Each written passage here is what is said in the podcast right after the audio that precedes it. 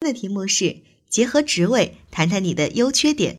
这样的问题要注意的是，首先一点需要结合我们所报考的岗位，看这个岗位有什么特殊的要求。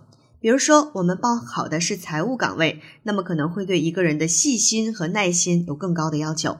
而优缺点方面呢，我们要着重去谈一些自己的优点，尤其是你的优点对于你未来的工作会有什么样的帮助。至于缺点的部分，也不能够不说，肯定要说。但是说了之后，你的缺点不能够是致命的、无法改正的。比如，你不能说我这个人特别懒，叫我干什么我都不愿意干；或者说我这个人特别不爱学习，一点都不思进取，那考官就会觉得你是来干嘛的呢？对吧？所以我们在答题的时候要注意一些优点和缺点方面的技巧，尤其是在缺点方面，可以提前做一些准备。考生现在开始答题。各位考官好，很高兴有机会可以谈一谈我对这个岗位以及对自己的认识。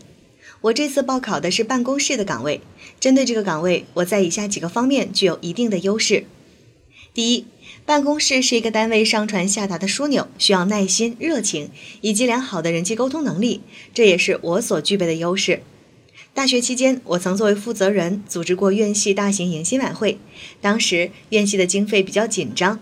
我组织了七个口才比较好的同学，请辅导员给我们进行简单培训之后呢，就去找企业拉赞助。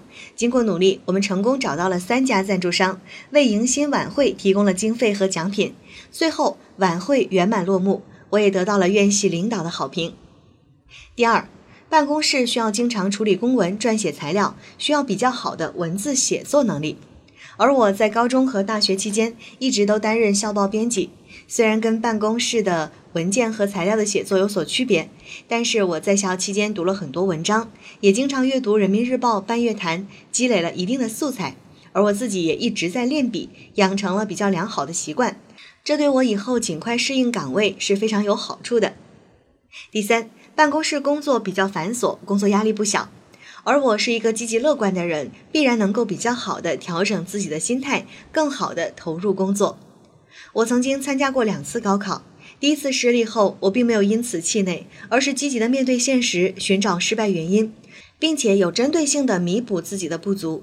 在复读的那一年，我坚持每天早起背英语、背政治，无论天气多么恶劣，我一天都没有间断过。正是因为这样的努力，我在第二年取得了优异的成绩，考入了理想的大学。我相信，在以后的工作当中，即使是遇到困难、遭受挫折，我也能很快振作起来，朝着目标努力。第四，金无足赤，人无完人。我当然也有自己的缺点。作为一个应届生，我最大的缺点就是社会经验不足，工作经历有限。虽然也参加过一些社会实践活动，但是跟真正的工作相比，还是有很大差距。而这也是我报考基层岗位的原因之一。年轻人就应该到基层和人民中去磨练自己，增长才干，建功立业。相信经过我的介绍，各位考官已经对我有了一些基本的了解和认识。我希望能够有机会在以后的工作当中证明自己。再次感谢各位考官，考生答题结束。